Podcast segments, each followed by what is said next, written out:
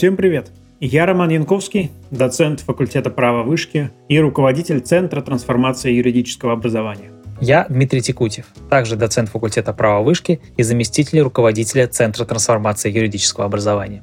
Наш подкаст про то, как учиться праву, как поступить в хороший вуз, как эффективно сдать сессию, как устроиться на работу и в конечном счете, как стать успешным юристом. Чтобы стать хорошим юристом, недостаточно просто посещать все пары в университете. Мы расскажем, как построить свое обучение так, чтобы усвоить все нужные знания и навыки, как искать, изучать и запоминать всю необходимую информацию о праве. А еще мы будем приглашать практикующих юристов и экспертов, которые помогут разобраться в тонкостях вузовского образования, в трендах развития юридической профессии, в секретах построения карьеры.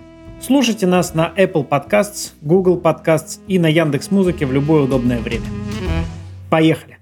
Сегодня мы сделали особенный выпуск нашего подкаста. Он посвящен не только юриспруденции, но и психологии. Тема нашего сегодняшнего разговора – это профессиональное выгорание у юристов. И чтобы побеседовать с компетентным специалистом, мы позвали психолога, выпускницу программы «Экзистенциальный анализ» Высшей школы экономики Веронику Янковскую. Вероника, привет. Привет, привет. Рада снова тебя видеть. Да, отвечая на вопрос, повисший в воздухе, Вероника не просто моя однофамильца, Вероника моя жена.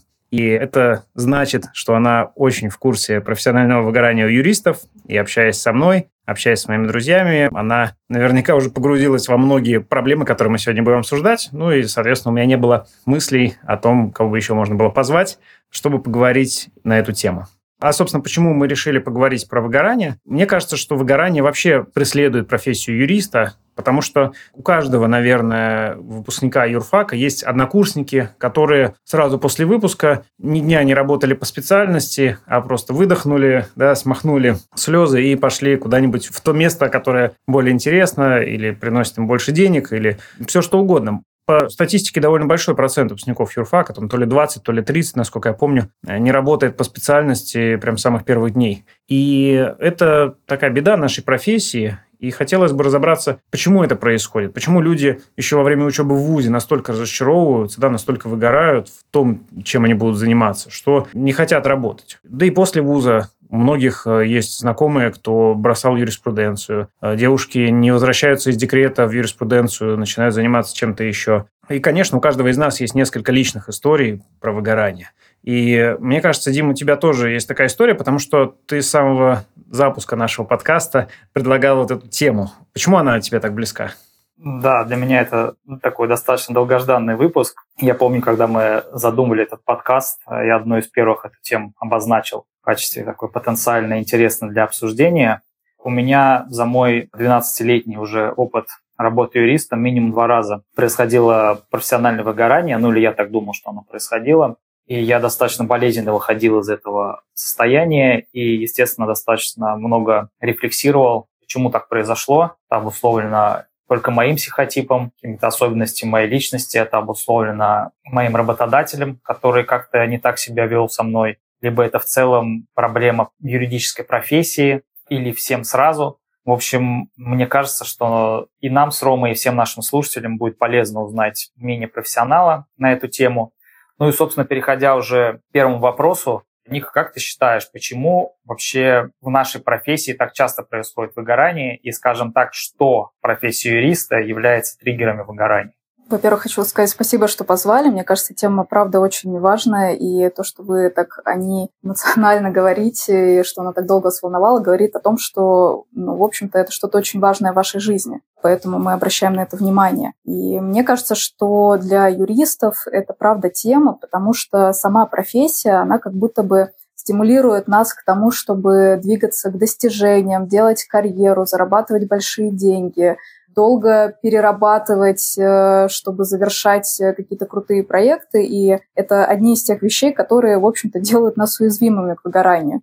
И в то же время, если погружаться глубже, мы понимаем, что в юриспруденции довольно много однообразной работы, которая, в общем-то, оказывается неожиданной, когда мы в эту профессию уходим. И в том числе вот эти разрушенные ожидания, они тоже создают почву для того, чтобы мы чувствовали, что работа перестает нам нравиться и уже приносить какие-то эмоции. Да, мне кажется, многие, поступая в юридический вуз, думают, что они будут, как в книге Джона Гришема «Стрит Лоер», там сейчас защищать бедных, бороться с несправедливостью, да, а потом после окончания вуза э, их выбрасывают в мир юриспруденции, где ты занят совершенно не спасением мира и не борьбой с глобальным злом, и часто наоборот, чтобы Э, как-то существовать, тебе приходится вот этому злу помогать, потому что у зла есть деньги, а у добра их обычно нет. И вот эта потеря смысла, как, например, это было в моем случае, очень сильно демотивирует. Потому что ты хочешь делать что-то полезное, делать что-то хорошее, и оказывается, что на работе, особенно на начальных позициях, у тебя не так уж и много вариантов быть полезным миру или хотя бы своей стране, как бы это не пафосно звучало. А ты можешь быть э, полезным только как какой-то винтик в огромной машине, которая, в общем-то, вообще не про справедливость, а больше про деньги и политические вопросы, про экономику, про бизнес, меня это очень сильно демотивировало в свое время. Я, собственно, остался в аспирантуре, в том числе потому, что, наверное, не хотел вот признавать реальность этой юридической профессии, не хотел выходить э, в мир по той же дороге, по которой выходили мои однокурсники в какие-то крупные адвокатские бюро и юридические консалтинговые компании, потому что то, что они рассказывали, меня совершенно не мотивировало. Это не то, чем я хотел заниматься всю жизнь, рассказывать внукам я в конце концов нашел себя в цифровом праве, потому что там есть и интересные проекты, и стартапы, которым реально хочется помочь, которые действительно делают что-то полезное, что-то большое, что-то новое. И есть очень интересные клиенты, с которыми просто приятно взаимодействовать. Мне показалось, что в этой сфере, по крайней мере, я как юрист уже могу существовать. Но можно ли это считать гарантией от выгорания? То есть выгорают только в нелюбимых профессиях. Есть вообще граница какая-то, что вот в этой профессии люди выгорают, а в других профессиях нет или нет? Сейчас придется разочаровать. Как бы. Конечно, в творческой профессии, которая тебе подходит, э, которой ты горишь, вероятность то, что эмоциональное выгорание наступит, ее гораздо меньше, но это не является каким-то основным критерием. Вообще, в начале, когда начали изучать эмоциональное выгорание, собственно, почему это слово появилось, изучали профессии, в которых первоначально сотрудники эмоционально горели. Да, они приходили в любимое дело, чаще всего это были соцработники, врачи, например, и они действительно получали удовольствие от своей работы, но со временем происходило вот это выгорание. То есть защиты как таковой стопроцентной нет, потому что гораздо более значимым является то, насколько тебе нравится сам процесс работы, чем то, в какой ты сфере находишься, в творческой или не творческой, насколько эта сфера популярна, является интересной по мнению других людей. Вот это гораздо важнее. А вот ты сказала, что для того, чтобы выгореть, нужно гореть. То есть изначально у тебя должен быть некий базовый интерес к тому, что ты делаешь, но есть какие-то факторы, которые это провоцируют. Ты могла назвать какие-то топ-3 таких красных флага, которые провоцируют профессиональное выгорание? Не обязательно у юриста, в целом вот в работе. Это может быть токсичная корпоративная культура, либо большие переработки, несовпадение ожиданий от того, что ты хочешь делать, ну и так далее. Ну, ты практически все назвал. Действительно, да, если начать с последнего, когда мы строим какие-то ожидания и сталкиваемся с реальностью, может оказаться, что, в общем-то, ожидания и реальность не совпадают. И когда так происходит, то это становится одним из факторов, которые могут привести к выгоранию. Второй важный фактор – это действительно корпоративная культура. Там, где есть токсичное обращение, где очень много переработок, где много каких-то поверхностных э, контактов, конфликтов, борьбы за власть. Э, это все тоже может стимулировать нас э, к тому, что рано или поздно мы можем выгореть. И, наверное, как третий фактор можно отметить то, что изначально выбранная работа, она не очень соответствует вам, не очень подходит тому, что вам на самом деле нравится делать, и вы приходите в профессию движимыми какими-то другими целями. Например, сделать карьеру или заработать много денег. Причем, как мне кажется, токсичность, она может в разных ипостасях проявляться. Я вот, скажем, работал в консалтинге, и там была своя токсичность. Там было такое over, over competition, то есть там были собраны очень успешные и действительно талантливые в своей сфере люди с отличным образованием, которые конкурировали путем переработок, брали на себя дополнительные обязанности постоянно. Им было достаточно сложно ну, спокойно работать в такой системе. В госструктуре это может быть наоборот, да, когда ты хочешь уже сам что-то изменить, а система она настолько ригидная, настолько сопротивляется изменениям, что ты просто видишь, что любые твои усилия, они проходят даром, люди просто хотят, чтобы все оставалось как есть, ничего не менялось, и жить так всех все устраивает. То есть э, это может в зависимости от, от твоей личности в том числе проявляться. Да, вообще согласна. Мне кажется, здесь э, почему это важно. Иногда, если вам кажется, что вы сходите с ума, может быть, вам не кажется. Действительно, ну, корпоративная культура, она не очень вам подходит, и это может действительно влиять на то, как вы себя чувствуете в этой компании. У меня тоже, если честно, такое было вот в университете, потому что в Московском университете, например, немногие хотели что-то изменить в системе образования и в своем преподавании.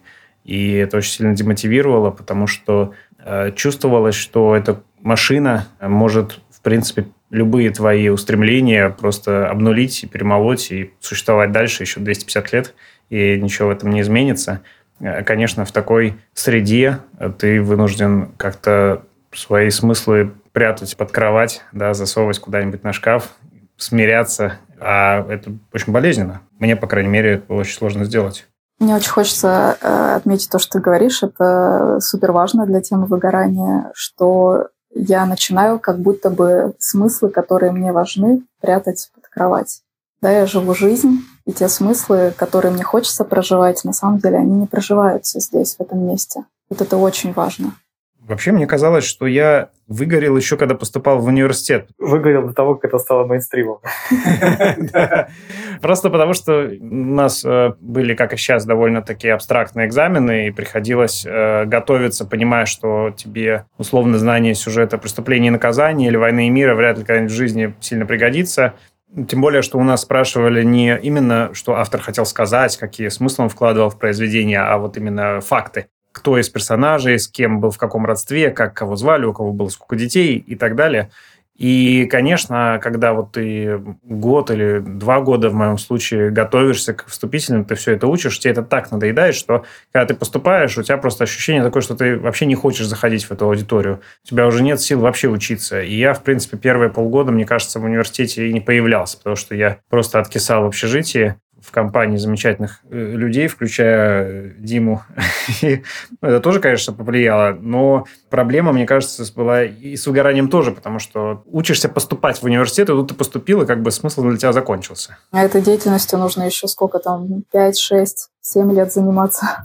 Вот в этом плане то, что я вот вспоминаю свое прошлое и те моменты, когда я чувствовал себя выгоревшим, есть ли такое, что у каких-то людей больше склонность к выгоранию? Я помню, что были абсолютно здоровые однокурсники, которые три года ботали к поступлению, а потом пошли 1 сентября на пары, и у них все было замечательно. Были ребята, которые в консалтинге со мной работали 24 на 7, которых, знаете, прям перло от такой работы. То есть, чтобы, значит, рассказывать всем, как они вот вечером выходят, фотка из Москва-Сити в инсте 24 часа, значит, я только выхожу на парковку, ха-ха, я молодец, классно поработал.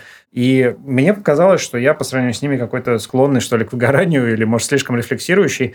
Это какой-то тип личности, не знаю, или это я надумал себе, как ты считаешь? Мне кажется, что в целом нет какого-то определенного типа личности, который был бы более склонен к выгоранию. Здесь скорее вопрос в том, почему для тебя это имело такую большую важность. Правильно написать экзамен, хорошо поступить в университет, делать то, что тебе говорят. Что на тебя вот давило в то время? В чем это было? Сейчас, конечно, когда ты уже по-взрослому смотришь на вещи, кажется, что цель не может требовать постоянных сверхусилий. Это какой-то вот российский подход, что мы вот, знаете, мы не будем делать э, гидроусилитель э, в танке, потому что человек должен превозмогать, он же в армии в конце концов. Мы не будем ставить кондиционер в машину, мы не будем там делать вот это, потому что человек должен постоянно прикладывать усилия, чего-то добиваться, идти вперед. А если у него все будет хорошо по жизни, то кто он вообще такой? Разве он может себя назвать каким-то героем? И сейчас мне кажется, что это абсолютно ложный посыл, который в нас культивируется, что мы должны все время совершать какие-то акты трудового героизма, знаете, каким-то подвигом добиваться тех же целей, которым в европейских странах, где людей буквально из офиса выгоняют в 7 часов вечера, где люди просто спокойно работают, спокойно занимаются нужными вещами, сохраняя эмоциональную стабильность и добиваются в итоге большего. Причем у нас, мне кажется, юристы вообще склонны к тому, чтобы бравировать вот этими переработками, что вот там 4 часа ночи, а я еще на работе, что я выхожу на выходные на работу. Это какая-то часть медиаобраза, который юристы пытаются себе создать, может быть, даже искусственно иногда, я не допускаю, чтобы как-то показать себя перед клиентами, перед коллегами, создать такой флер занятости, что ты все время в пределе.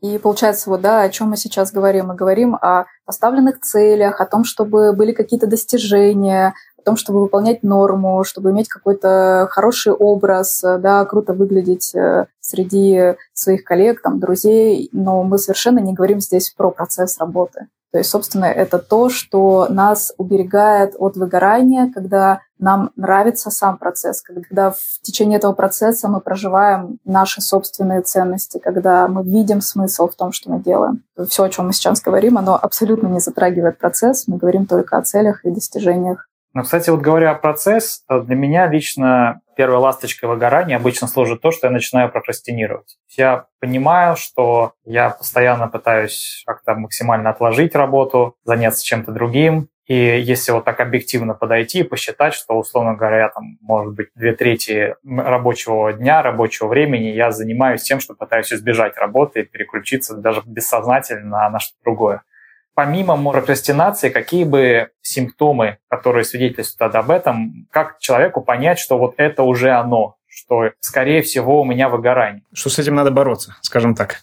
Смотри, прокрастинация не только бывает, да, про то, что мне не нравится и не хочется этим заниматься, но действительно она появляется во время процесса выгорания, и здесь ключевое то, что я ощущаю, что я делаю что-то не потому, что мне хочется, не потому, что мне нравится, а потому, что мне надо, я как будто бы заставляю себя туда идти. На этом фоне я могу чувствовать, как я физически и эмоционально истощаюсь. У меня может начаться даже бессонница, снизится иммунитет, да, вот эти вот частые простуды, чувствовать себя плохо, болит голова и так далее. Я могу ощущать, что я уже перестаю чувствовать радость, и вообще как-то все желания пропадают.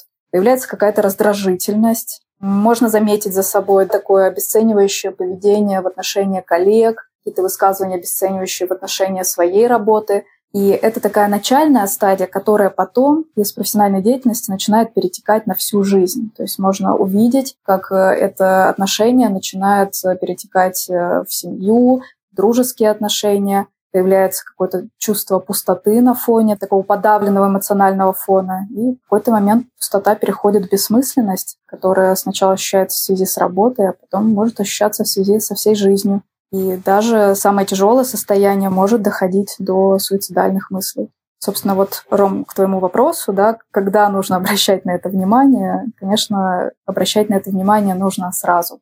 Вообще то, что мы испытываем, что мы делаем что-то не с чувством нашего внутреннего согласия, мы делаем то, что нам не хочется, это уже знак того, что происходит что-то неправильное сейчас для нас, что здесь уже что-то надо менять. То есть это такие первые звоночки, когда, собственно, мы делаем что-то из долженствования, на фоне чего наше состояние меняется. Мне понравилась мысль про то, что профессиональный цинизм – это тоже первый да, признак да. выгорания. Мне вспомнилось, когда э, в фильме «Волк с Уолл-стрит» там Ди Каприо приходит на работу, и там уже опытный инвестбанкир. Он говорит, что наша, наша профессия вообще бессмысленна, нам главное просто максимально родить нашего клиента на комиссию, а там получит ли у него деньги, принесет ли это пользу его компании, это вообще никого не волнует. Да, мне кажется, выигравшие люди так и рассуждают. Да, это такой хороший пример, когда мы, по сути, отчуждаемся от нашей деятельности, как будто бы так со стороны на нее смотрим и говорим о том, что нам нужно только добиться результата, а все остальное как бы не важно. Мне кажется, еще такой большой red flag, очень явный симптом, это когда ты начинаешь отождествлять себя с героями сериала «Офис», например, или фильма «Офисное пространство», э, когда смотришь и такой, да, это ж я. Да, и вот эти вот уничижительные по отношению к себе, типа я офисный планктон, офисная крыса, юрист бессмысленная профессия, вот эти все эпитеты. Да, желание пообщаться с друзьями на тему того, кто больше ненавидит свою работу. И это одно из следствий, которое тоже можно отметить. Я теряю самооценку, я начинаю чувствовать себя непризнанным, у меня появляется ощущение, как будто бы я ну, какой-то нехороший сотрудник, я плохо делаю свою работу. Это тоже вот одни из э, таких симптомов, которые появляются как следствие вот этого истощения в работе. Или даже я ее делаю хорошо, она все равно бессмысленна и никому не приносит никакой да, да. пользы, кроме моим партнерам или моим акционерам. Но это нам нужно сделать отдельный эпизод про перфекционизм, я думаю. Тоже вот туда вопрос.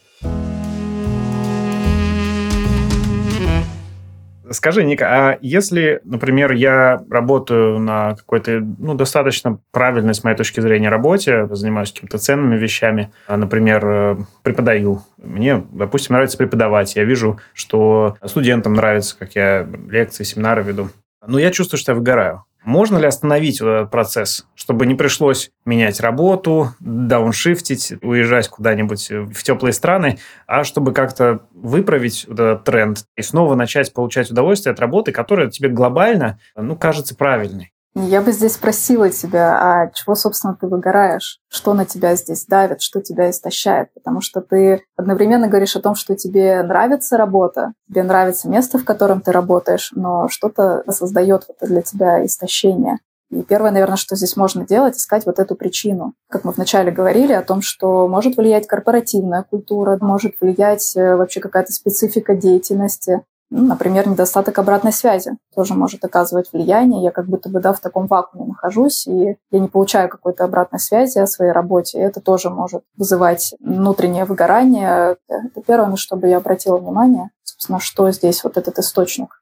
Скажи, а как вообще отличить выгорание от каких-то схожих с ним психических расстройств, которые тоже могут провоцировать те же симптомы. Да? Например, если у человека депрессия, либо невроз, я не знаю, я не владею профессиональными терминами, то есть какой-то другой причины, скажем, у него проблемы в личной жизни, какой-то кризис, не связанный с работой, и это в том числе отражается, дает ему те же симптомы, там, бессонницу, потери смысла, и это и на, работе отражается. Как определить, где очаг находится твоей проблемы? Здесь важно понять, собственно, что является причиной. Все-таки эмоциональное выгорание, оно больше связано с утратой проживания ценностей, с утратой проживания смысла.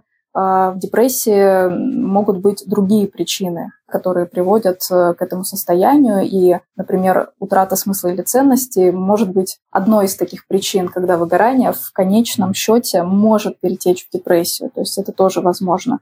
Принципе, для человека, который страдает от выгорания, это не важно, какой диагноз за этим стоит. Это может быть важно, когда состояние настолько критическое, что мы обращаемся к специалистам. И здесь э, психотерапевт или психиатр с медицинским образованием, да, специалист, поставит диагноз и на основании этого может э, выписать медикаменты, построить схему лечения. То есть тогда это важно. Для самого человека самым значимым является только то, что он чувствует себя плохо, он чувствует, что качество его жизни э, сильно понизилось, ухудшилось, и этого достаточно. То есть врач скажет, ты не думай об этом, родной. Тут нужно сделать такой дисклеймер, как, знаете, в сериалах перед некоторыми сериями, когда показывают, что если вы чувствуете депрессию, позвоните по горячей линии. Ты думаешь, ага, здесь будет суицид.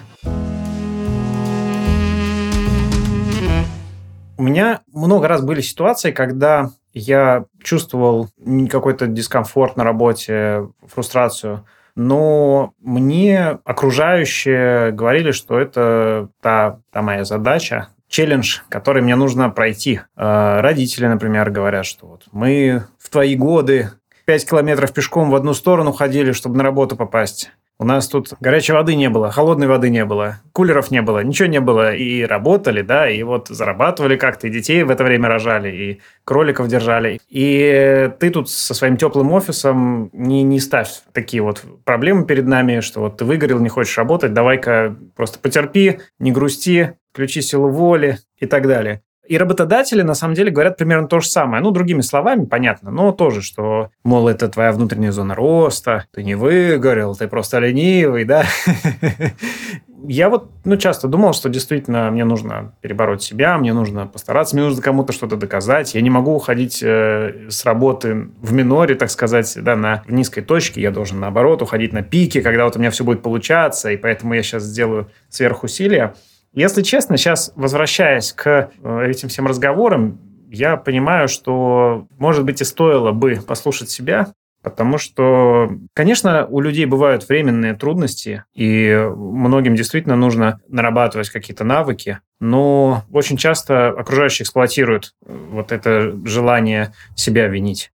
И я вот в связи с этим хотел спросить, а как отличить? Есть ли какие-то способы сказать, когда это действительно твоя зона роста, в хорошем смысле, и тебе стоит сделать над собой усилия, чтобы научиться там вставать рано, ходить на пары, писать меморандумы, выступать в суде, записывать подкасты. А когда это не то, что твое нежелание, а это объективные какие-то вещи, связанные с выгоранием. Смотри, э, тебе нужно записать там, три подкаста за последнюю неделю, вписать это как-то в свой график, и для тебя это может быть чем-то тяжелым. Ты приходишь, врываешься в студию, в общем, как ты нас здесь организовываешь, э, в конце выдыхаешь, но чувствуешь себя очень уставшим, но при этом довольным. Это ключевая характеристика, что мы можем уставать на работе, делать очень много, даже решаться на какие-то переработки, но мы делаем это с внутренним согласием, и после чувство усталости, оно сопровождается вот этим ощущением довольства. То есть наша работа, она все равно продолжает нам нравиться, несмотря на то, что мы устаем. Мы продолжаем видеть, для чего именно я сам решаюсь на то, чтобы делать какие-то сверхусилия. И это абсолютно нормальная ситуация. Также нормальной может быть ситуация, когда в работе есть трудности, связанные с тем, что мне не хватает квалификации. После выпуска студент приходит э, на работу, и, конечно, у него не все будет получаться. И для кого-то это будет э, вызывать страх, давление, напряжение. И это те темы, которые могут мешать нам испытывать да, радость от работы. И это те темы, с которыми нужно работать здесь, э, разбираться в этот момент но это еще как бы не говорит о том, что мы обязательно как бы здесь должны выгореть, что это не та профессия не та работа. Но если мы изначально приходим с таким настроем, что, в общем-то, мы ничего не знаем про процесс работы или знаем, но нас абсолютно никак не интересует, и то, что нам придется делать, нам не нравится, но мы готовы терпеть э, ради того, чтобы чего-то добиться, то на фоне такого отношения, такой установки формируется такая усталость, такое истощение, которое не проходит даже когда мы берем отдых, когда мы берем перерывы, когда мы ездим в отпуск. То есть, как правило, мы не чувствуем, что нас эти моменты сильно наполняют. Они как будто бы да, отдаляют эти моменты истощиться до дна, но какого-то сильной наполненности нам не дают. То есть, условно говоря, если ты уходишь в отпуск, тебе все равно в отпуске после какого-то периода должно базово хотеться вернуться на работу, а не так, что век бы ее не видел, и вообще бы век из отпуска бы не уходил, и так бы остался. Да, да, то есть отпуск наполняет тогда, когда работа все еще нам нравится, когда мы все еще видим удовольствие от процесса, тогда мы восстанавливаемся и, в общем-то, с желанием рвемся в бой когда отпуск заканчивается, когда заканчивается воскресенье, мы думаем о том, что, о боже, наступит завтра, как я не хочу вставать и идти туда, это такой уже звоночек, да, что что-то здесь происходит неправильное. Все-таки наше время, время нашей жизни — это самая важная валюта вообще, которая у нас есть. И здесь, наверное, можно задать себе такой вопрос. Хочу ли я посвятить время своей жизни, свою жизнь именно этому делу? Есть оно, может быть, звучит так немного пафосно, да, но это вопрос, который нужно задавать периодически себе, потому что другой валюты у нас нет. У нас все, что есть, это только время. Кстати, мы говорили про отпуск как возможность не только эскапировать от вот этой реальности, от выгорания, но и подумать, что делать дальше. В этой связи есть такая практика в западных странах, как burnout vacation, когда тебе именно по основанию профессионального выгорания дают э, достаточно длительный отпуск, это может быть полгода, это может год. Как бы ты советовала человеку провести этот отпуск и вообще какие выводы для себя нужно сделать, находясь в этом отпуске? Во-первых, мне кажется, что отпуск это, в принципе, хорошее решение, потому что в подавленном настроении, да, в состоянии истощения, может быть, было бы поспешно принимать решение, например, об увольнении, и вот эта пауза, она может помочь как-то переосмыслить свою работу и над чем здесь можно подумать. Собственно, если я нахожусь на этой работе, то ради чего мне это нужно? Можно даже поспрашивать себя, есть ли здесь какая-то вот цель или причина, в которой я даже сам себе не очень охотно признаюсь, то есть понять, вот какие цели меня здесь мотивируют именно в этом месте работы оставаться, перерабатывать, да, здесь быть. А второй вопрос, который можно себе во время этого отпуска задать, над чем можно подумать, а нравится ли мне то, что я делаю? Нравится ли мне эта работа, хочу ли к ней возвращаться, приносит ли она мне удовольствие, или я делаю ее потому, что я вынужден, потому что мне нужно. Если это так, то какой деятельностью мне хотелось бы здесь на самом деле заниматься? Может быть, в рамках компании, в другом отделе, в рамках каких-то других задач или проектов я мог бы чувствовать себя гораздо лучше. То есть вот это то, что можно как раз во время отпуска продумать, поразмышлять, э, и здесь может прийти какие-то идеи, варианты, инсайты. То есть вот это вот решение о том, что делать дальше, как быть со своей жизнью дальше, нужно принимать не в точке паники, да, не в точке выгорания, не в точке депрессии, а как-то немножко на расстоянии, когда у тебя есть и время, и возможность хорошо об этом подумать спокойно. Именно. Мне кажется, что это связано с тем, что на решение нам нужны силы. Эти силы нужно откуда-то взять.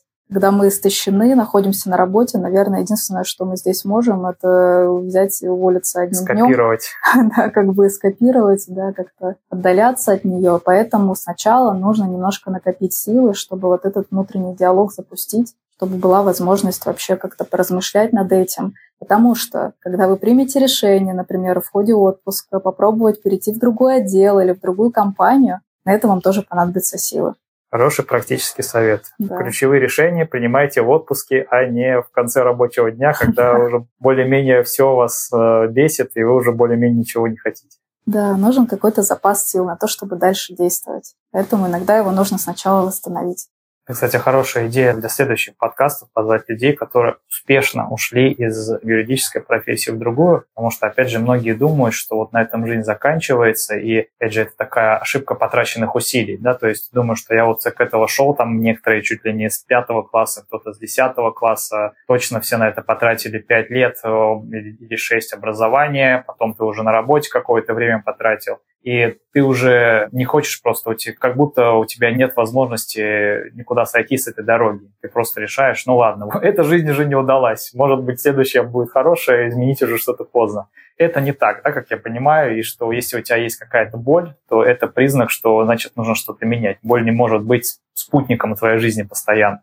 Да, я бы даже сказала здесь больше. То, что происходит выгорание, в каком-то смысле это хорошо, потому что наша психика, наш организм, он нас замедляет, он нас останавливает, посылает сигнал. В твоей жизни происходит какая-то херня. Остановись, подумай, посмотри, что-то измени. То есть это как такая кнопка выключения, которая тебя резко тормозит и заставляет оглядеться. Действительно ли то, зачем ты здесь находишься, это то, что для тебя важно. Да? Вот не то, что, как говорил Рома, нам могут транслировать работодатели, навешивая свои ценности, навешивая ценности компании. Правда ли ты это чувствуешь сам? Или ты просто в голове проговариваешь это, да, и как бы перенимаешь что-то, что кажется другим важным, родителям, друзьям, знакомым. Ну, то есть внутренняя мотивация должна преобладать над внешней в любом случае. Да, абсолютно, потому что эмоциональное выгорание – это процесс, в котором человек в течение длительного времени не проживает свои ценности, именно свои ценности. Это здесь как бы ключевое. Когда мы говорим о том, что я потерял время, я потратил на это столько много времени, и мне жалко как бы все это спустить э, в унитаз и вообще как-то это все бросить,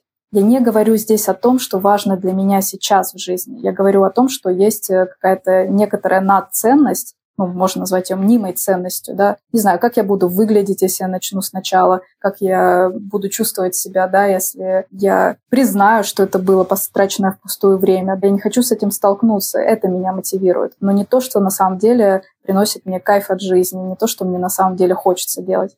Причем здесь как бы речь идет не о профессии юриспруденции, ну, в каком-то широком смысле, что я хочу заниматься именно юриспруденцией, а о тех мелочах, которые мне в этой профессии нравятся. Потому что кто-то получает удовольствие от э, работы с публикой, выходя на какой-нибудь совет директоров, и, может быть, убеждая всех э, в своем решении, вот именно этот процесс приносит ему кайф. Публичность. Да, какая-то публичность, да. Быть. быть наставником для других, э, для кого-то удовольствие в том, чтобы структурировать материал, чтобы создавать какие-то системы, которые потом будут э, помогать бизнесу лучше работать. Здесь это все супер уникально, нет каких-то хороших и плохих нравится. Мы все здесь разные. Думаю, что сейчас каждый из нас назовет, что ему нравится, мы увидим как бы это разнообразие. И здесь очень важно найти свое.